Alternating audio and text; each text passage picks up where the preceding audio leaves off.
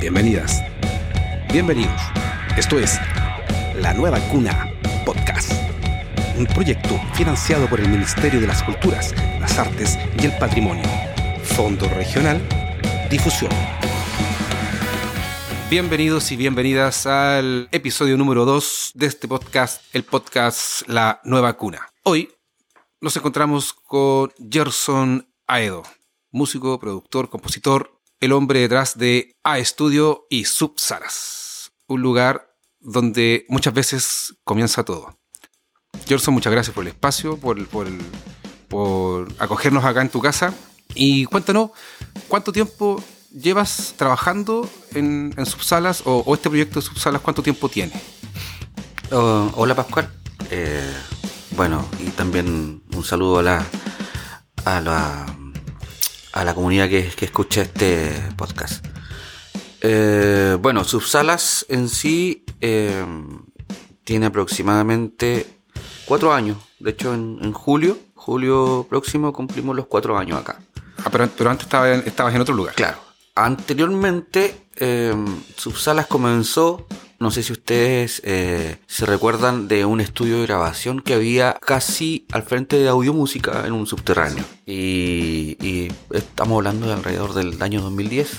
Pero entonces tu experiencia como a cargo de una sala de ensayo es más sí, de cuatro años. Exactamente, exacto. ¿Son cuántos? O sea, estamos hablando de 12 años ya. 12 años manejando una, una, sala de ensayo. Claro, o sea, eso, eso te da, da pie pa, para, para poder contar un poco, eh, un poco de historia de lo que tú has visto en una sala de ensayo. Sí, por supuesto, por supuesto. Pero tú también tienes, tienes un recorrido como músico, ¿cierto? Y eso también me imagino que es más atrás. O sea, ¿cuánto tiempo llevas haciendo música? ¿Cuáles han sido tus proyectos musicales que, que, que en, los que hay, en los que has destacado o que te gustaría recordar y mencionar? Bueno, lo, lo primero es que yo comencé eh, siendo músico eh, de iglesia, una iglesia evangélica. Y ahí fue donde tuve mi primera banda, que es donde participaba con algunos amigos, no sé si ustedes conocen, creo que varios conocen a César González. Claro, sí. Jano González. Sí. Éramos, teníamos una banda que se llamaba... No, no creo que... No, no, creo que pasen desapercibidos en la escena penquista. teníamos una banda que sí. de, de, rock fusión cristiana que se llamaba Rescatados. Ya. Y, y ese fue un, el puntapié inicial para mí dentro de la música, establecerme ya más como banda, porque anteriormente, si bien tocaba instrumentos, toco instrumentos desde los 18 años, pero ya a los 25 años más o menos, tiene que haber sido cuando tenía 25 años, hace poco, eso. pero, una, pero, es una historia que, que, que se repite, ¿eh? yo creo que hay, hay, muchas bandas que, que nacen desde los coros de, de una iglesia, uh -huh. ya sea cristiana, evangélica, católica, muchos parten, dan sus primeros pasos en el coro de, de, de una iglesia. Es una buena escuela es una buena escuela porque se invierte harto tiempo en la iglesia. O sea, no, cuando estás tocando en la iglesia, dedicas harto tiempo a ensayo, a juntar, te compras tus buenos instrumentos, sí. inviertes en, en, buenas cosas, entonces eso te motiva. Y eso, eh, bueno, eh, Janito con Jano, el, eh, él me invitó también a participar después de la música. Es como mi gestor. El, el, el, así. Es como mi gestor el musical, así yo lo puedo mirar como el maestro. Así el como, padrino. el, padrino, sí. padrino musical. Sí, él siempre me invitaba a, a tocar a, a, las bandas donde participaba. Y, y después él hicimos una, eh, una, me hizo una invitación a participar en Bioemia y en algunos proyectos musicales donde ahora actualmente la bio, Bioemia sí. la, la, banda que, que mucho eh, disfrutamos tantas noches en. Exacto. En el Beer House. Beer House. En, Mítico. En aquel Beer House, sí. sí. Pasaba de todo en ese sí, Beer no, no, sí. Pues, fueron años de, de, de, tocatas y carretes ahí. En... Hubo, hubo, hubo, mucha gente que lloró el, el cierre sí, de Beer House. Sí, no, demás. Sí, era un icono acá de Concepción donde pasó mucha gente. Artistas de Santiago venían a tocar ahí también. El Beer House era como bastante bueno el lugar, pues era acogedor y era un lugar de músicos, yo lo consideraba. Pues, pero también hay, hay, otro detalle que era el, el, sonido que también tú encontrabas en, en el, uh -huh. en el Beer House, ¿cierto? Que, bueno, ustedes eran la banda soporte, ¿cierto? Uh -huh. Los residentes del lugar. Y yo en alguna oportunidad iba solamente a sentir el, el sonido de, de, de, de los subbajos en el cuerpo, uh -huh. nada más. Sí. Nada más, era como sentir la vibración que se generaba. Sí al tocar la banda. Era, era especial ese lugar. Primero porque también tenía una acústica que era bastante buena, porque el lugar era todo de madera. Sí. No, entonces no era no era un lugar donde el sonido no, no se sintiera bien. Y, o sea, con, con todos los pros y los contras que había en ese tiempo de sonido, se, se lograba un buen resultado. Sí. Se lograba un buen resultado. Es que, bueno, que tú lo estás diciendo, hay, gente que, que, que sa- sabe, sabía o ya tenía ideas de, de cuán, cuán necesario, cuán necesario es eh, tener un buen sonido en un lugar. Eh, Por supuesto, por supuesto. Lo primordial, pues lo primordial. Porque hoy día uno se encuentra bares, lugares que, que el sonido es eh, no es prioridad. ¿cachai? Hay muchos lugares que el sonido como que sí, para que suene. No, Pero si cuando- tenemos amplificación, hay muchos que Sí. dicen que llega- tenemos amplificación y, y llegáis tanto parlante- cortados. O parlante karaoke, si ahí. Claro, no hay micrófono, sí, hay, hay de todo. Ya, pero, eso, pero eso, claro, ahí, ahí vi- viviste una etapa ya como el desarrollo musical tuyo. Exacto. El desarrollo exacto, musical. exacto. Esto, esta, esta vida musical, en estos dos años, en estos dos años de pandemia, o, dos años de encierro, estos dos últimos años diferentes, ¿cómo, cómo viviste eh, estos dos años eh, que a todos los que hacemos música, o, o a todos, todos y todas las que los que disfrutan la música, les cambió la vida? O sea, Claro. tanto la vida para disfrutar como económicamente en ingreso. Entonces, ¿cómo vivi- viviste tú estos dos años de pandemia? Bueno, en, en, en cierta forma, esto comenzó en, en baja con en octubre del 2000, Con el estallido. el estallido social. Ya. Ahí comenzó la baja de, de musical, de, de, tipo de cosas que, que nos sucedieron a todos los músicos que, que vivimos de esto. Y en la pandemia eso se acrecentó porque fue la disminución a cero, o sea, no habían ensayos, había una que otra grabación, algunos, algunos grababan de distancia, me, me dediqué más a la producción de, de, de cosas. Mucha gente se empezó a autograbar, como tú Autograbar. dices, a comprar. Claro, y eso también abrió otro nicho, eh, que es la venta, eh, que es la eh, generar a estudio como, como, como más venta, la venta de, de- equipos musicales para estudio de grabación, interfase, micrófono, y eso fue lo que sustentó en realidad este espacio donde estamos ahora. Y dije, ya, pero si yo vendo equipos también. Pero no tenía ni uno, no tenía ni equipos ni nada acá, porque los, los que vendía eran como a pedido. Entonces un día yo dije, hay mucha necesidad de equipo porque están todos agotados, sin ni uno. Yo dije, ya, me las voy a ingeniar. Puse un mensaje en Facebook. eh, próxima semana, así, próxima semana Así, Se- blufeando, haciendo ¿No? bluff. Sí. Próxima semana se viene un, pedi- se, se viene un pedido eh, de productos. eh, si buscas algo que no esté acá en Chile, yo te lo puedo traer. Condición. Anticipado. No, abono, abono, abono del 50%. Abono del 50%. Una estrategia que, que nadie usa eh, en el mercado. Exacto. chileno. No, no, sí, no, y de hecho, en, en esa semana, porque fue, fueron, fueron prácticamente, yo puse esto, que llegase un día martes, y el pedido lo hice el miércoles de la semana siguiente. Pero en esa, en esa, en ese periodo, eh, 30 encargos al tiro.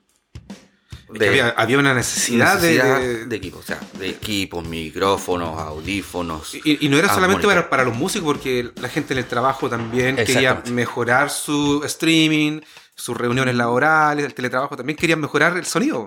Oye, volvamos al, al- al- a- al interior de la, de la sala de ensayo.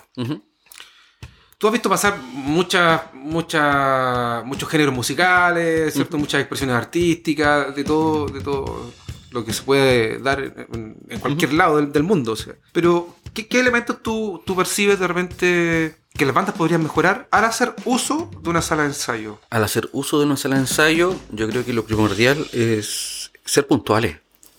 Ser puntuales. ¿Por qué razón? Porque, Puntuales al iniciar y puntuales al terminar. o sea, al, terminar, porque a veces al, al iniciar siempre eh, eh, llega, van los problemas. O sea, porque yo he visto bandas donde, ah, por ejemplo, no sé, po, llega la mitad del- de la banda media hora después. Hay bandas que se demoran hasta 20 minutos en hacer una instalación para poder comenzar recién un ensayo. Entonces, eh, dentro de eso, ya perdiste 40 minutos de las dos horas y, y te merma, merma el avance. Primero porque los chicos que llegaron a la hora eh, no pueden hacer mucho. O sea, se avanza, pero ya el otro tiene que retomar. y como que pucha, hay cosas que se tienen que empezar a repetir, a repetir. Es la idea. Ya, de- y, lo, y lo otro, ¿y, y- y qué cosas tú has visto eh, como positivas, de, de bandas que tú que, que te hayan llamado la atención y que te sorprendan, de una banda que llega a tu sala de ensayo, ¿qué, qué- qué elementos tú has encontrado eh, positivos o que tú decís, wow, me, me sorprende o, o qué No. bueno?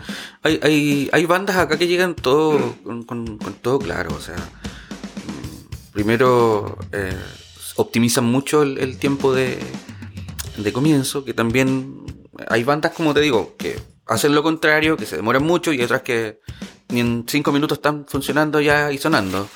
Eh, no sé, po, y eh, esa es como una, una de las cosas positivas de las bandas ten- que... Tenemos la optimización del tiempo para el concepto negativo y también positivo de- Exactamente, que favorece a la, a la y, banda. y lo otro es el, el- el detalle también de.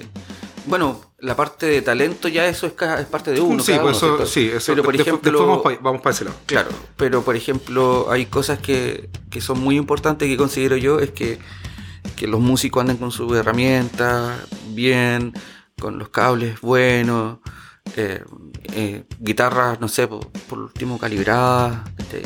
Bueno, el pianista no es mucho porque tiene que preocuparse más de los cables que, de otras cosas, pero por ejemplo el bajo y las guitarras calibradas para que cuando tú toques estén afinadas bien y dure esa afinación y no tener problemas de ruido por el tema de los cables. Tú, tú logras ver, logras, logras eh, ver bandas que, que perseveren, perseveren y a través de, de esa, de ese trabajo hoy día estén un, un paso más allá de, de cuando tú las conociste. Sí, por supuesto, por supuesto, eso es, es- es- es- es lo fundamental, es la constancia. Pero, pero hoy día tú, si tuvieras que destacar tres proyectos y decirme, mira, sabes que yo creo que hoy día estos tres proyectos están sosteniendo eh, este mito o estos tres proyectos son los que hoy día eh, representan a la región del Biobío. ¿En quién, ¿En quién piensas tú eh, cuando te hago esta pregunta? Eh, Con calma. a ver, eh, Porque puede ser banda, solista. Sí, es que, es que de repente eh, yo lo que veo acá y, y- y por la constancia que vienen acá y que, y, que se esfuerzan haciendo sus ensayos, invirtiendo tiempo, invirtiendo cosas en poder... En general, no, no solamente la gente que, tú, que venga a tu, a tu espacio, o sea que Sí, tú sí, de repente, por lo como, menos es que como tú yo- compartes escenario con otra... Sí, ¿En sí, en, escenario? en- en esa parte eh, yo destaco eh, a una banda que se llama Fieromono. Esto lo vamos a editar esta parte. Ese- tengo, que hacer, tengo que hacer la pata, wey. Para que sigan viniendo los. el- no sé, pues el otro mes también lo arriendan y todo. Entonces hay que ser inteligente en estas cosas. El- bueno, hay otra banda que, que también yo considero que, a pesar de que eh, no es tan nueva, porque es una banda que se re- reafirmó ahora, se llama Bodenos. Eh, Ya. eh, ellos estuvieron, llevan hace 14 años aproximadamente atrás, atrás. Ellos eran una banda acá que era bien conocida, que estaba en todos los lugares. Y hace un par de años atrás empezaron a retomar nuevamente en forma muy seria, eh, invirtiendo tiempo, invirtiendo recursos y ensayos también. Pues, o sea, yo lo veo en ellos que se han destacado en sus videos y están haciendo videos constantemente, renovando canciones, sacando. Eh, ellos para mí son una banda seria también, seria de las que está en este momento sacando buenas cosas hacia aquí en la región. Si uno puede mirar aquí en, en YouTube sus videos, tienen una buena edición, tienen buenas visitas y cuando han hecho eventos, yo por lo menos en, en un par de eventos donde los he visto, va gente, los, los, los va a mirar y todo. Y otro de los, de los chicos, bueno, voy a nombrar a dos bandas que, que Sí, veo que también que, que se destacan acá. Uno, el eh, Lali de la Oz, ¿ya? Sí, Lali, sí, está bien. yo- está bien posicionada, está tocando harto. Sí. En- y, la- y las otras chicas también que yo destaco harto. Y con, son y las- disculpa, y, con una propuesta eh, innovadora. o sea, innovadora de sí, Lali, sí. sí, dentro de, de- de todo lo que conocemos, porque realmente uno acá lo asocia más al pop y al rock, pero ellos ya son... un- la, la llevamos al rec a la sí. Lali.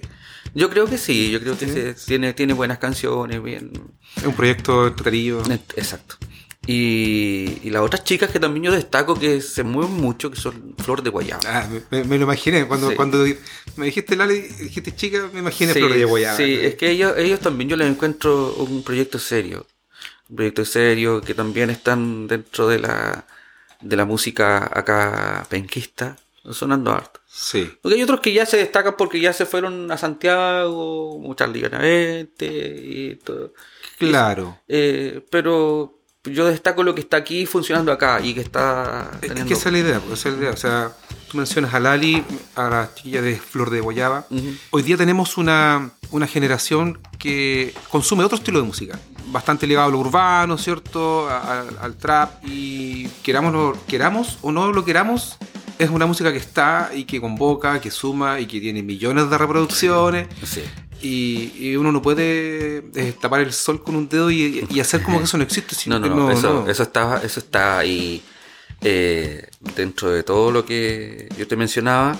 Son proyectos que destaco porque están haciéndole pelea a ese tipo de, Claro, sí. de, de proyectos. Que yo no los desmerezco porque obviamente todo tiene su lugar. por y, y, y- y si hablamos por cosas comerciales, uno... ¿Para qué vamos a decir? O sea, yo creo Claro. que es más sustentable un proyecto urbano que un proyecto... O sea, es, sustentable yo creo que para el, para el dueño del pub, el dueño de la disco, el Sí. productor, el, Claro, porque, porque invitáis a un, a un solo cantante y va con sus pistas o con su computador y todo, o va un DJ y, y listo, tienen la banda armada. O sea, no es muy complejo hacer música urbana, entre comillas, en, en- en el aspecto logístico.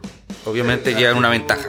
Es, es casi, casi tiene que autosustentarse las bandas grandes. O sea, es muy difícil ver, eh, ver que les, o sea, sea rentable. Sea rentable. ¿Y es rentable? ¿Tú, tú crees que hoy día el, el- el desarrollo musical en Concepción es rentable para las bandas, para, para los proyectos? Mientras existan los espacios para tocar, yo creo que sí. Y aquí en Concepción yo creo que hay espacios para tocar. Ya, Hay espacio, Hay- yo creo hay- que sí. Estoy de acuerdo contigo, hay espacio. Pero la calidad, las condiciones que los espacios ofrecen. Em, pucha, en esa parte yo creo que estamos como al debe. Mm, Son muy pocos los locales que, que- o lugares que están acondicionados eh, acústicamente para recibir a todo tipo de bandas. Como comentábamos al principio, o sea, no Sí. se podía encontrar con un parlante karaoke o con un micrófono Micrófono de karaoke. Sí, sí, micrófono de karaoke, estos que son con muchos colores, hasta con luces. Hay lugares que sí se la juegan, tienen un buen backline, tienen un buen sonido, el, el ingeniero haciendo eh, sonido para las bandas, ¿cierto? Hay, hay locales que sí, pero también hay un tema que, que es el asunto de la remuneración. Es importante el tema de la remuneración, porque si el bar importante, eh, gana sí. Luca, eh, creo que es importante también que los músicos eh, también ganen sus lucas. Ahora, ¿cuánto o cuál, cuál es, es la cifra correcta? pues es, es discutible. Sí, es que, bueno, Pero ¿Tú, tú consideras que en Concepción eh, se paga bien? dentro de los proyectos que yo voy, yo creo que sí. O sea, yo por lo menos puedo hablar en, en forma Sí, personal, por supuesto, eso, porque sí. yo no, ya dentro de las otras bandas que aceptan, qué presupuesto aceptan, va a depender de ellos. Ahora, eso también merma un poquito el, el espacio, los espacios donde uno toca. Claro. Porque mu- muchas veces te ofrecen eh, la chela y 15 lucas y, Sí, sí, sí. Ahí- Y- y- aún, y- aún y- quedan de esos. y, te gastáis 5 lucas en benzina y unas 3 lucas en ensayo y ya que hay casi debiendo. Y más encima te tomáis, un- te compráis unas papas fritas y una chela más y...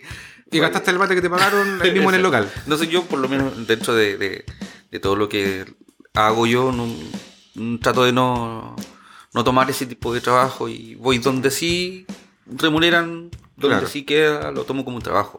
Eh, yo te, te mencionaba que el REC ayer anunció las fechas en noviembre para su realización.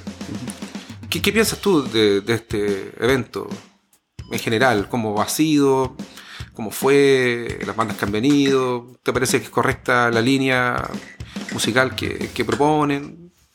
Tu, tu visión general de, de este Eh, evento. Pucha, muy, muy interiorizado en el rec no estoy, pero sí yo encuentro que es una buena instancia para Concepción, para la región y para el, o sea, musicalmente eh, se pueden mostrar muchos proyectos nuevos, a pesar de que siempre la parrilla más importante son, son artistas de afuera. Pero sí también está la posibilidad de, tú puedas eh, mostrar tu, tu música. Y obviamente siempre hay, hay personas que están en, en- en negatividad, En con- contra, con- sí. en contra, porque no eligieron a tu banda o porque esto pasó. Pero considero que dentro de todos los años que se ha hecho el REC, eh, sí han, ha, ha pasado Pero te, pasado. te, genera son- ruido que las bandas locales eh, no tengan un, eh, más relevancia. ¿Crees tú que, que las bandas locales debieran tener un poquito más de protagonismo en el evento? ¿Lo que está está bien? O sea, obviamente siempre vas a, querer que como, como, como productor, como músico o como o parte de una banda es que se muestren generalmente los trabajos locales, locales, pero yo considero que igual está bien que se inviten a gente de afuera, primero porque genera también un impacto más eh, más llamativo. Convoca más gente. Exacto. La el, el- el convocar más gente también ya hace más atractivo y más sustentable el, la inversión, porque me imagino que la inversión de- del de- no es poca plata, pues no estamos hablando de que sale, no, que es algo que se generó con No, de una sí, semana a otra, sí, o sea, no, sí, son recursos que, que- que están destinados culturalmente a, a realizar eventos masivos. Eh, y creo que, obviamente, eh, como te decía, me gustaría que, que hubiera más participación de acá, pero también siendo realista, se necesitan la- la- los shows estelares. Shows estelares. perfecto. Eso, eso no, no debería no, no hacerse. Primero porque el REC es una instancia donde también tú puedes ver a artistas donde generalmente tienes que pagar un- para ir a verlos a un lugar. Acá, no se paga. Acá no se paga. Entonces le das la posibilidad no solamente a las bandas, sino también a la comunidad de que pueda haber a un artista X que te gusta y verlo. O sea, a pesar de que estáis todo apretado, salís un poco mareado nomás, yo creo que es- Sí. Pero- Bueno, y, y sea, sea la parrilla que sea este año, yo creo que va a estar lleno. Sí, Igual hay una necesidad de, De música. de liberar euforia Eh, sí. por todo lo que hemos pasado estos últimos dos años. Mm. Oye, eh, bueno, yo te quiero agradecer el espacio, el tiempo, tu tiempo, tu disposición. Y bueno, te dejo un minuto para enviar un, un saludo a la banda, a las bandas de, a las bandas, artistas, cantantes de la región. Un saludo para ellas y ellos. Bueno, ya. Eh, nada, o sea, yo creo que mm, pongan el empeño nomás chicos porque eh, a veces cuesta, a veces nos desanimamos, a veces estamos ahí en que, que sale el pan del horno, pero a veces se demora más o a veces se nos quema un poco. Eh, pero siempre, siempre hay, siempre hay oportunidades. Nosotros los músicos somos soñadores, eh, lo digo en, en, eh, en carne propia como compositor, como arreglador y también como gente que, que aquí ve pasar banda, que la constancia es la única es, es la única arma que nos queda a nosotros como músicos para poder sacar los proyectos hacia adelante. El, el tener fe, el creer a ciegas con lo que estamos haciendo. Eh, No rendirse. Exactamente. no, no, no claudicar. Claro. ya, muchas gracias. Oye, sí, un saludo gigante a, a la gente que, que nos acompaña, al equipo técnico que está detrás, ¿cierto? A Gabriel. Y eh, decirle a la gente que se queden atentas para recibir la información que los va a conectar al episodio número 3. Esto fue La Nueva Cuna, episodio 2, junto a Gerson Aedo en Subsagas. Muchas gracias. Esto es La Nueva Cuna Podcast.